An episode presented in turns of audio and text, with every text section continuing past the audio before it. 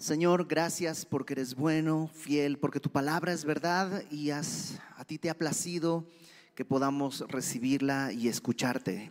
Habla a nuestro corazón y que sea para tu gloria este tiempo, Señor, en el nombre de Jesús. Amén. Hebreos es una carta que comenzamos a estudiar la semana pasada, cuyo principal tema es la superioridad de Cristo. Cristo es mejor. ¿Mejor que qué? Mejor que todo mejor que todo lo que hay. En, aquella, en aquel momento eh, parece, por lo que alcanzamos a entender, la gente que recibe esta carta estaba tentada, se veía tentada a regresarse de la fe cristiana a una especie de religión según los ritos judaicos. Estaban tratando, estaban tentados a regresar a lo que es más... Ah, más manejable. La religión siempre es manejable. Tengo que orar, listo. Tengo que hacer, listo. Eso, o sea, las cosas de hacer las puedo decir, sí, cumplí, cumplí, cumplí, cumplí, cumplí. El cristianismo no es de eso. El cristianismo es una relación de amor con el Creador.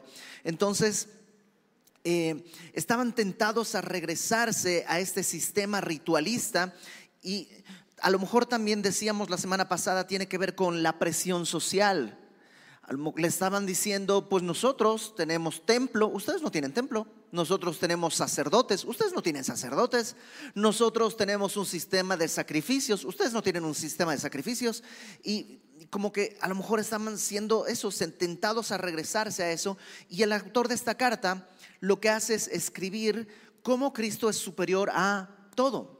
Comenzamos la semana pasada hablando de que Cristo es superior a los profetas. Claro, el, judaísmo tuvo grandes profetas, Jeremías, Isaías, Elías, tuvieron grandes momentos de profecía, pero Jesús es más que un profeta. Y eso lo vimos a detalle la semana pasada. El día de hoy vamos a ver que Jesucristo es mayor que los ángeles. Y esto de los ángeles, eh, en teología hay una materia que se llama angelología, que estudia precisamente los ángeles y cómo son y todo esto. Em, la verdad, yo nunca me he clavado mucho en esas cosas, pero sí creo que sería bueno poner un poquito como, como tierra común, a ver de, qué hablamos. Cuando hablamos de ángeles, de qué estamos hablando.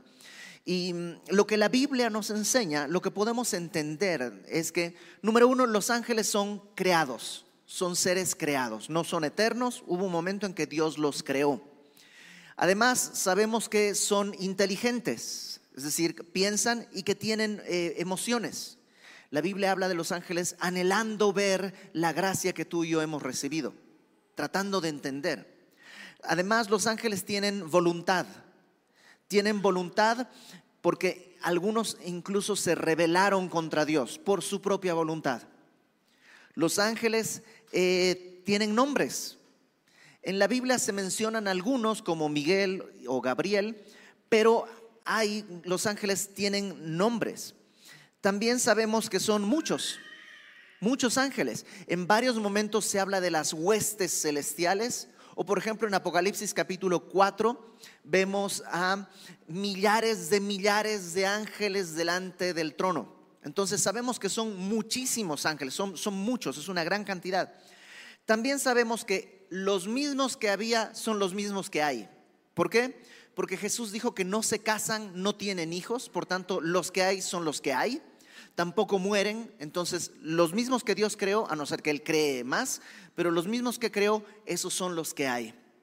Sabemos o podemos medio entender que hay dos tipos de ángeles. Uno que son los que tienen un ministerio directamente ligados al trono de Dios. Estos ángeles que están directamente frente al trono, la Biblia los identifica como serafines y querubines, que no está muy clara la diferencia, lo que sí, los, querubines no son como a veces te dicen, son angelitos bebés, gorditos, güeritos y precious moments. No, nomás lee eh, Ezequiel y vas a ver que no son así son ángeles poderosos, son seres extraños para nuestros ojos, pero ahí están. Hay otro grupo de ángeles que están al servicio de Dios, pero en relación a la creación. Son los que aparecen a veces con forma humana y que eh, traen mensajes, le hablan a la gente.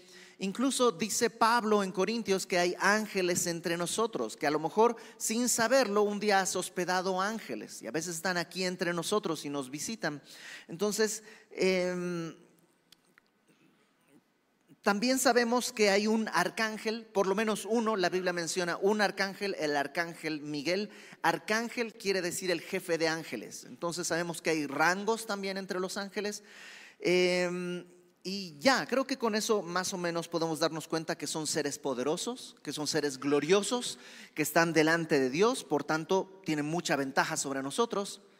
Pero aún así, Cristo es superior a los ángeles. Ahora, no sé, en nuestra cultura nadie se despierta y dice, oye, ¿qué será mejor? ¿Un ángel o Jesús? Como que no nos, esa, duda no nos, em, pues como no nos asalta por nuestra cultura. Pero en la cultura judaica del primer siglo sí era un tema, porque por, por varias razones. Número uno, de alguna manera los ángeles tuvieron un rol cuando Dios entregó la ley. ¿Te acuerdas en el monte Sinaí? cuando Dios reunió a todo el pueblo ahí en el desierto y el monte humeaba en humo y fuego y temblaba y la voz de Dios sonaba como una trompeta, tanto que los, los, israelitas le dijeron a Moisés, ¿sabes qué Moisés? Tú sube y escúchalo y luego nos cuentas porque nosotros nos vamos, nos vamos a morir de miedo. Entonces, en ese momento parece que hubo ángeles alrededor y eso les daba a los judíos como una idea de la importancia que tienen los ángeles. De hecho, ah, no siempre, pero la mayor parte de las veces que Dios aparece con alguien hay ángeles alrededor. Déjame ponerte un ejemplo. En Gálatas capítulo 3, versículo 19, Gálatas 3, 19, Pablo está hablando de otra cosa, pero está hablando de la ley y dice, ¿para qué sirve la ley?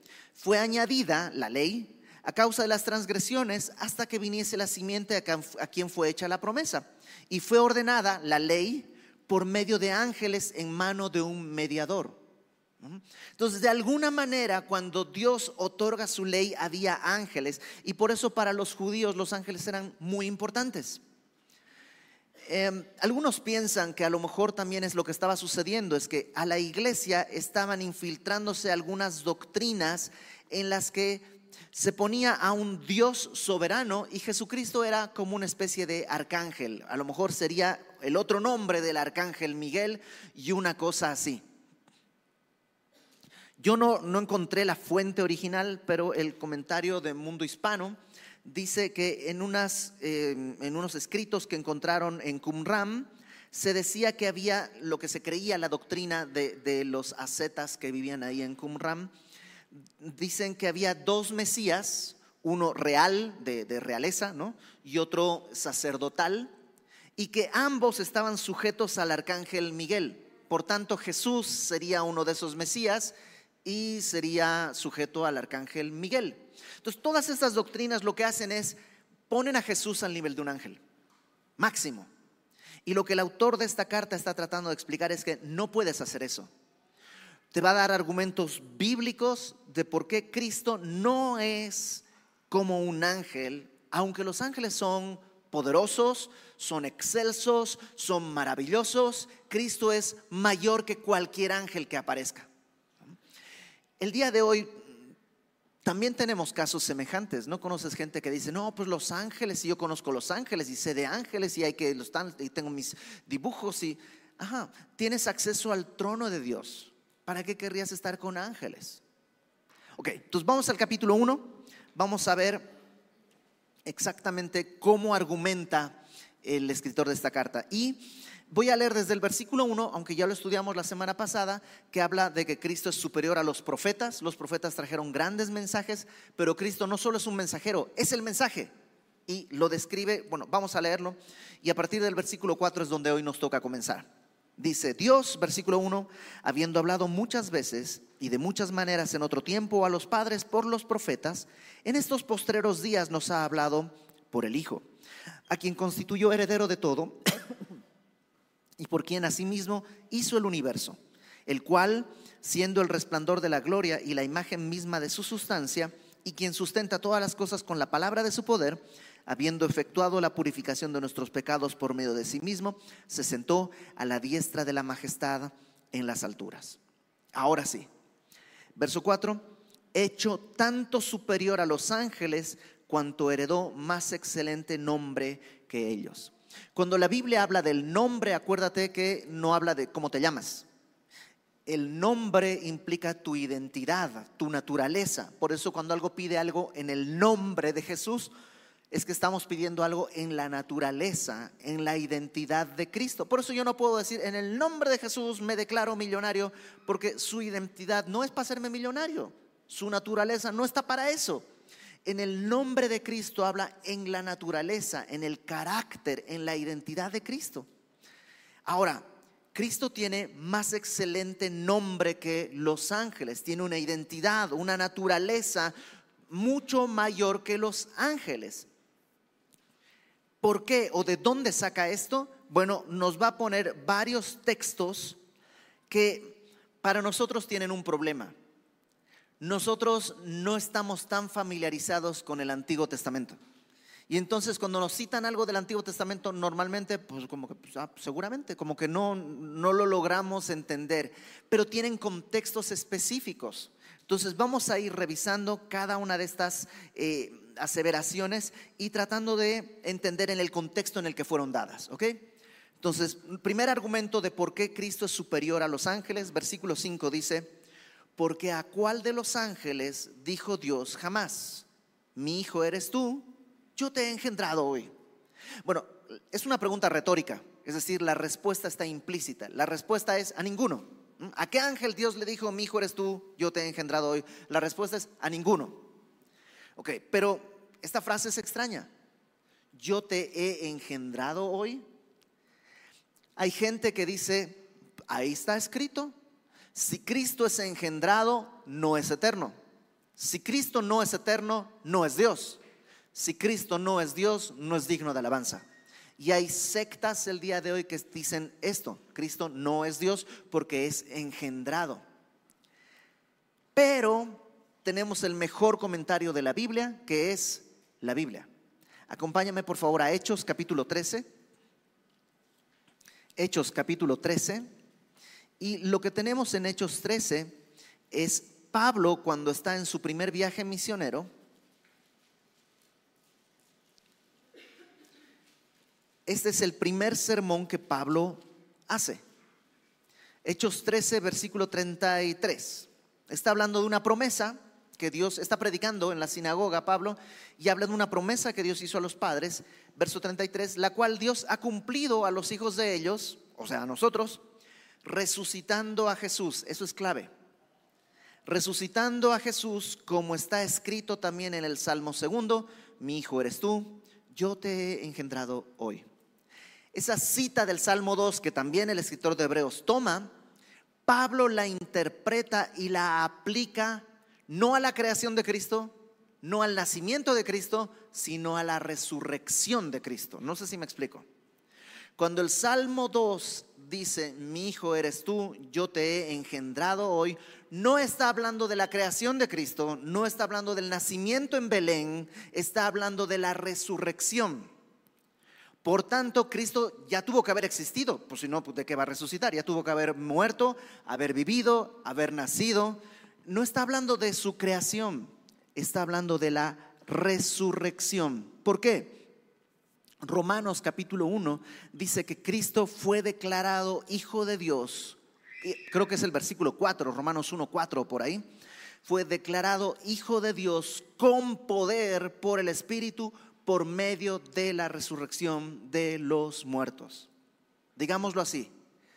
Profetas y locos ha habido hasta para tirar al techo a lo largo de la historia, un montón de gente dice, yo soy, yo soy Dios, yo soy el Hijo de Dios, yo soy el representante, yo soy el Mesías. cualquiera puede decirlo. ¿Cómo probamos que Cristo es verdaderamente el único Hijo de Dios? Es el único que ha muerto y resucitado.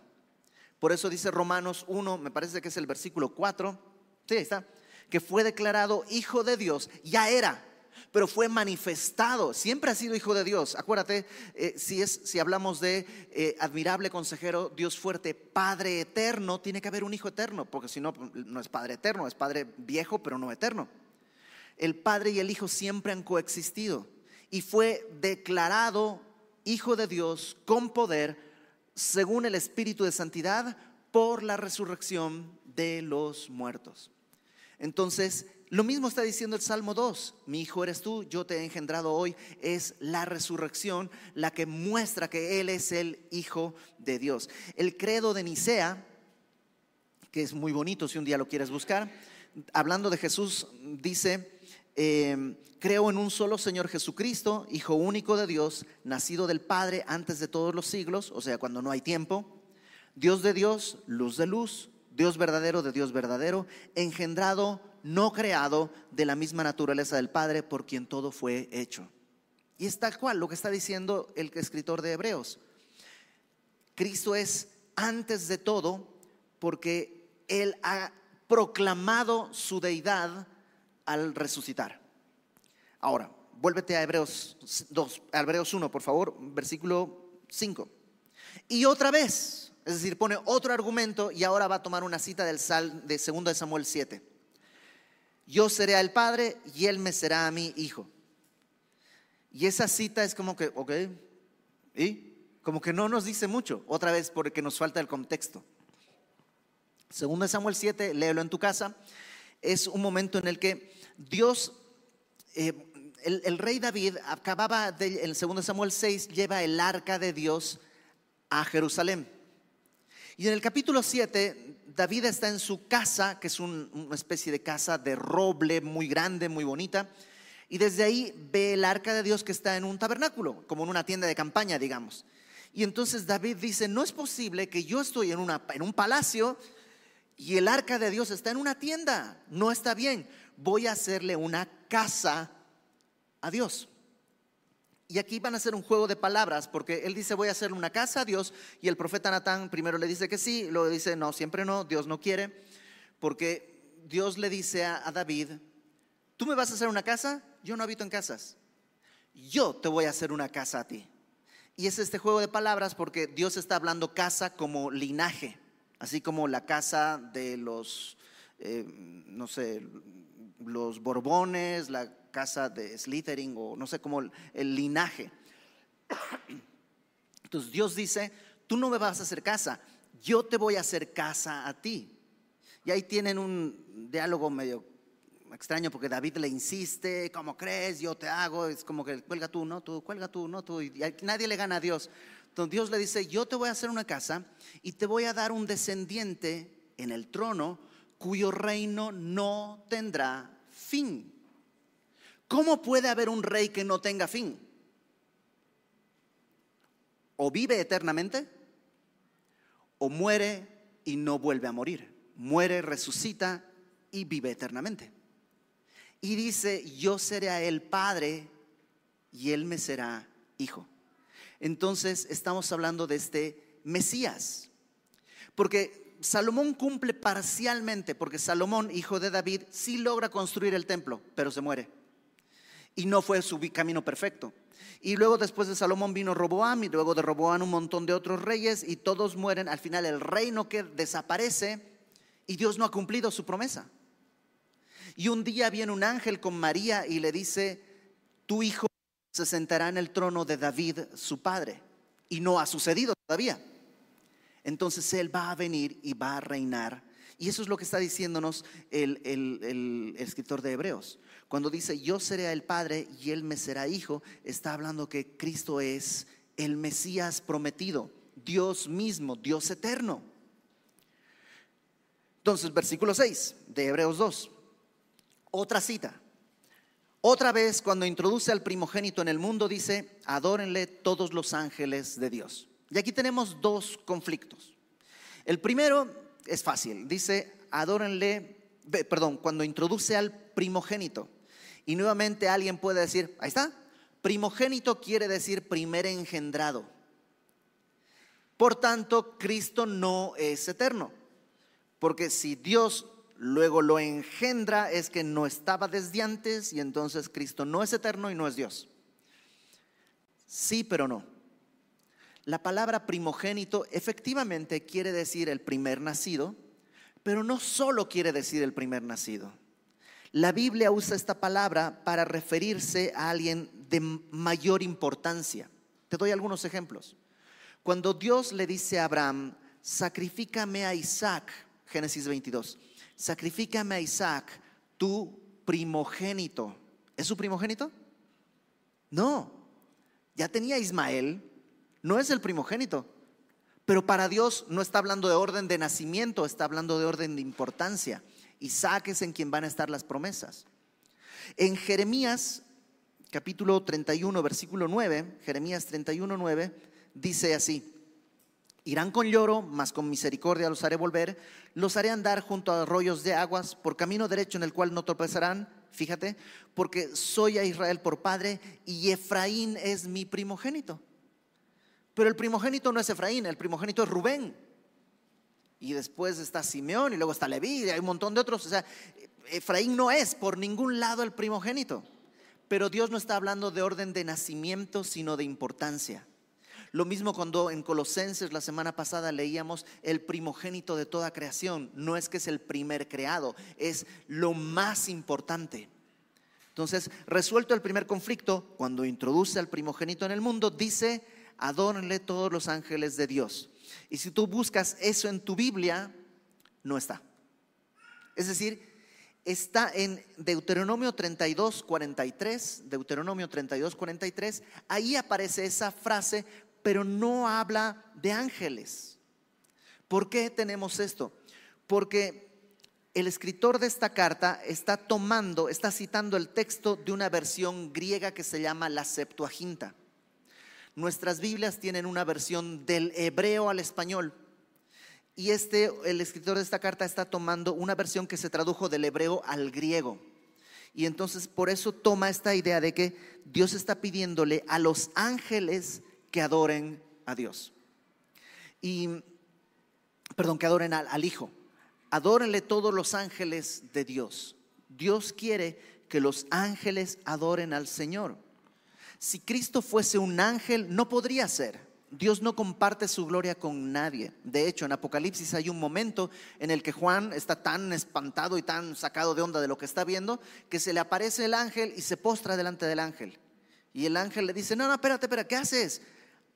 Yo soy consiervo tuyo, adora a Dios. Entonces, ¿por qué Dios pide que los ángeles le adoren? Porque Cristo es superior a los ángeles. Cristo es Dios mismo. Verso 7. Entonces, ¿qué son los ángeles? Bueno, verso 7 dice, ciertamente de los ángeles dice, Él hace a sus ángeles espíritus y a sus ministros llama de fuego. Esta es una cita del Salmo 104. Y básicamente lo que está diciendo, número uno, es que son creados. Él los hace. Cristo no. Cristo no fue creado. Los ángeles sí. Él los hace y dice espíritu. En la versión que tenemos en nuestras Biblias eh, se, usa la palabra ruaj, que quiere decir espíritu o viento. Y es la idea es esa. Los ángeles son como el viento, son como la llama de, fuego. La llama de fuego es, como que pues, así se mueve, se apaga, crece, decrece. El viento ah, viene, se va, eso pasa. Bueno, los ángeles son así, inestables. Los ángeles son así, eh, digamos, Mm, no son firmes. En cambio, el Hijo, versículo 8, y volvemos a hablar del Hijo, del Hijo dice, acuérdate, los ángeles como el viento, como el fuego, peligrosos como el mar, no, eso es otra cosa. Eh, pero el Hijo dice, tu trono, oh Dios, por el siglo del siglo. Cetro de equidad es el cetro de tu reino has amado la justicia y aborrecido la maldad, por lo cual te ungió Dios, el Dios tuyo, con óleo de alegría más que a tus compañeros. Esto es del Salmo 45. Y acompáñame por favor al Salmo 45 porque vas a ver que está hablando de Jesús. Salmo 45. Y es maravilloso lo que dice de Jesús.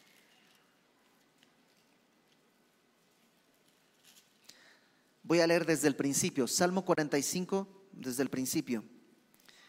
Dice, al músico principal sobre lirios, masquil de los hijos de Coré, canción de amores. Y aquí empieza el canto.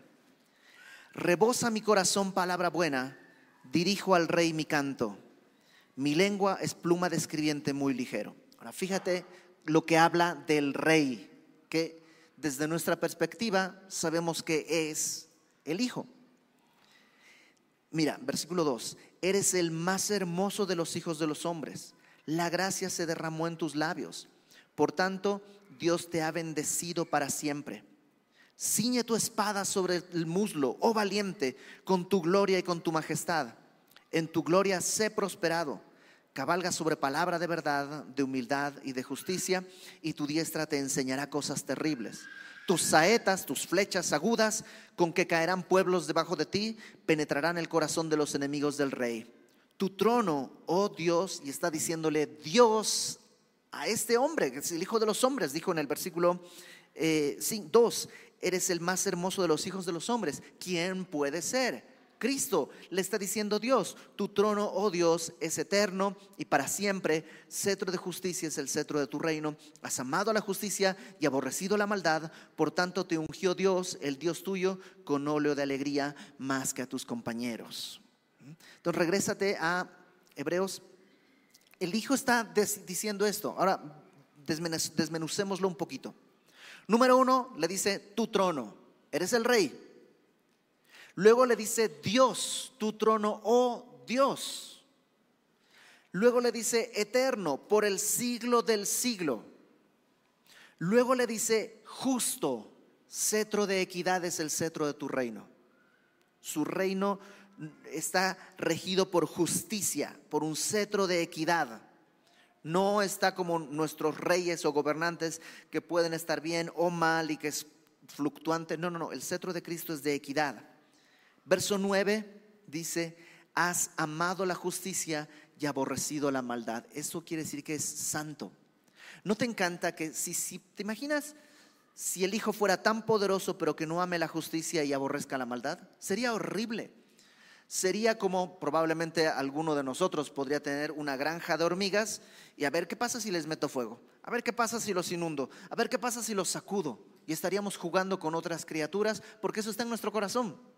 Yo de niño me acuerdo cómo agarraba hormigas, a una le quitaba las antenas para ver cómo se peleaban. Pero eso es solo porque puedes.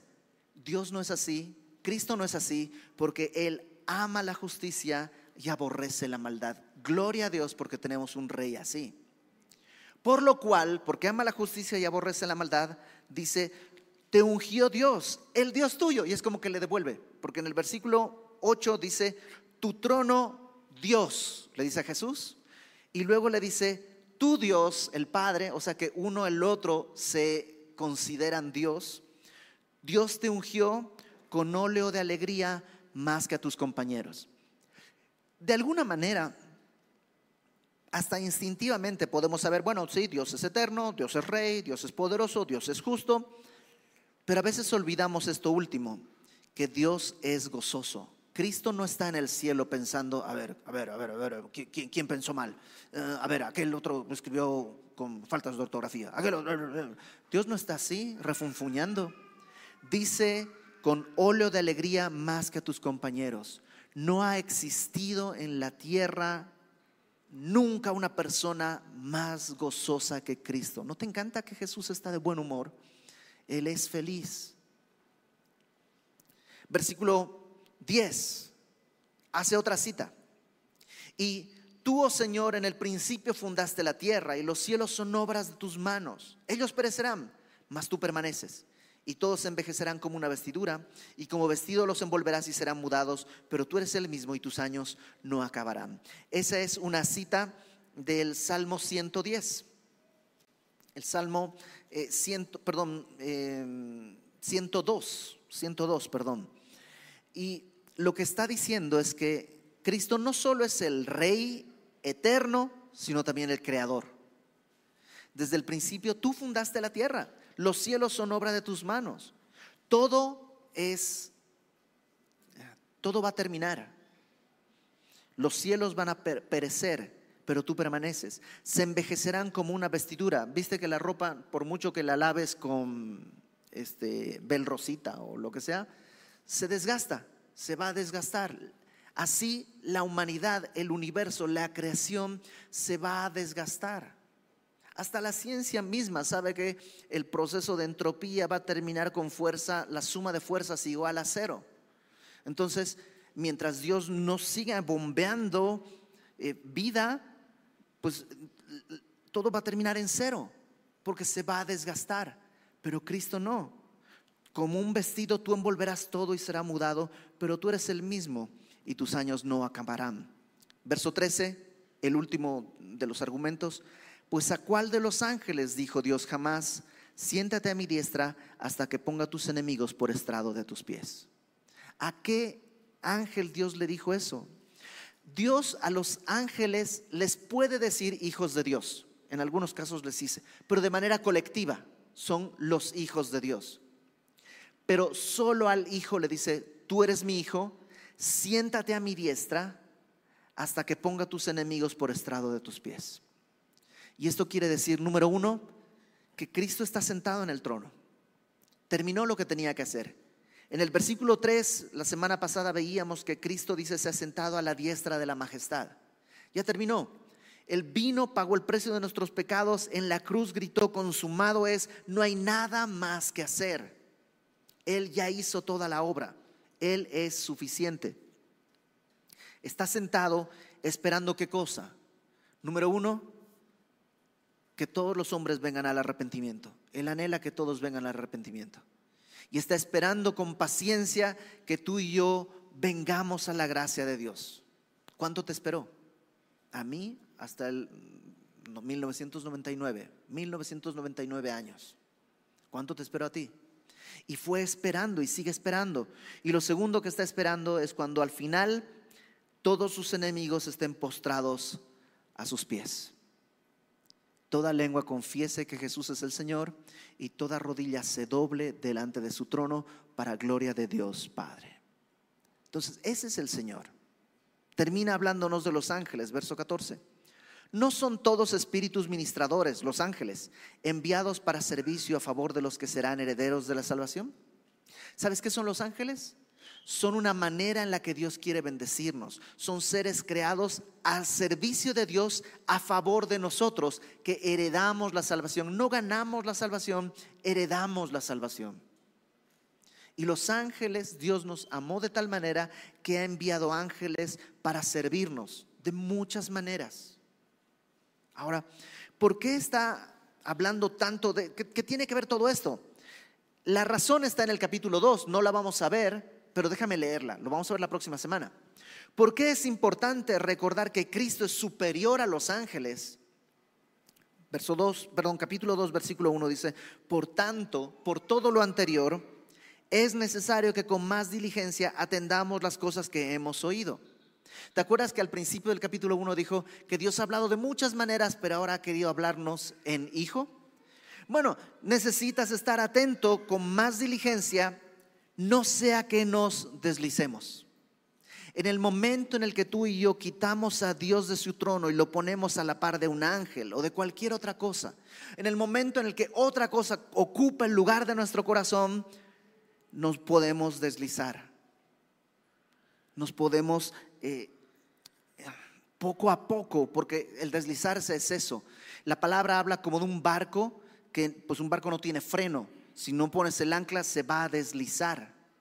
Y así tú y yo parece que no nos movemos. Pero si Cristo deja de ser el Dios superior, supremo, eterno y el rey de nuestra vida, entonces sí, tú miras ahí estás en el barco y pues no se mueve. Pero si lo ves de afuera, el río se lo está llevando o el mar se lo está llevando.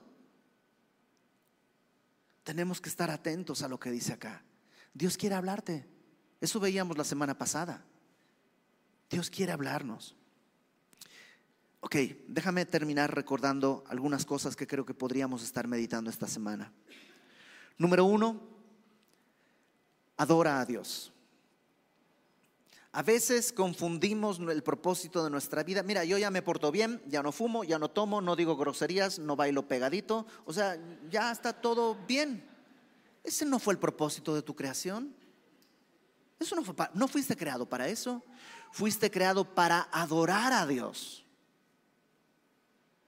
Si te da coma, quedas parapléjico, sí, no vas a fumar, no vas a tomar. O sea, no es, Dios no quiere eso. Dios te creó para adorarle. Los ángeles son seres tan poderosos, tan grandes, tan sabios, y lo que hacen en su existencia es adorar a Dios. Adora a Dios. Toma tiempos para adorar entre semana. Toma tiempos para eh, darle gracias a Dios, reconocer su bondad sobre tu vida. No solo a la hora de la comida, Señor, gracias por los alimentos que vamos a comer. Tómate un tiempo para de verdad poner tu corazón. Si cantas, cántale al Señor. Pon música, pero adora a Dios. Número uno. Número dos, Cristo es el Rey. Es el Rey eterno. Es un rey que dice que es por el siglo, que es justo y por eso podemos estar tranquilos. Deja que reine en tu vida. Deja que reine en tu vida. Su reinado va a ser de justicia, de equidad y de gozo. ¿Cuántas veces nosotros estamos discutiendo con Dios? No, Señor, mira, mejor de este lado, no, mejor por acá, no, mejor así, mejor así, mejor así. Cuando, ¿por, ¿por qué discutimos? A veces las cosas no son fáciles, pero Dios siempre sabe lo que hace. A mis hijos, por supuesto que no les gusta ir al doctor, sobre todo si hay vacuna o algo así. No les gusta. Pero yo tengo que llevarlos. No lo entienden, pero yo tengo que llevarlos. Es parte de mi amor por ellos. Yo, por decirlo de esta manera, permíteme ponerlo de esta manera, yo estoy reinando sobre ellos y mientras mi reino esté sobre ellos, mi deseo para ellos siempre va a ser bueno, a una costa mía. ¿Cuánto más el Padre?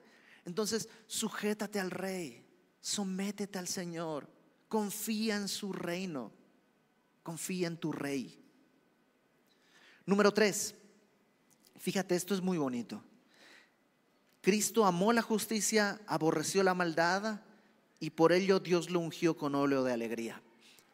El mundo ha pensado y ha vendido la idea que la alegría es más bien la rebelión.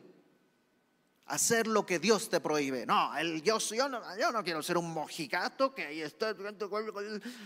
Sabes que la santidad es la manera en la que podemos vivir en gozo.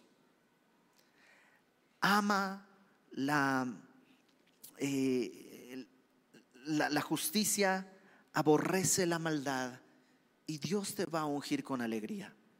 No siempre va a ser eh, al estilo que uno quería. Ok, voy a amar la justicia y aborrecer la maldad, voy a ser millonario. No, tal vez no. Porque muchas cosas, más bien para poder ser millonario necesitas amar la maldad y aborrecer la justicia.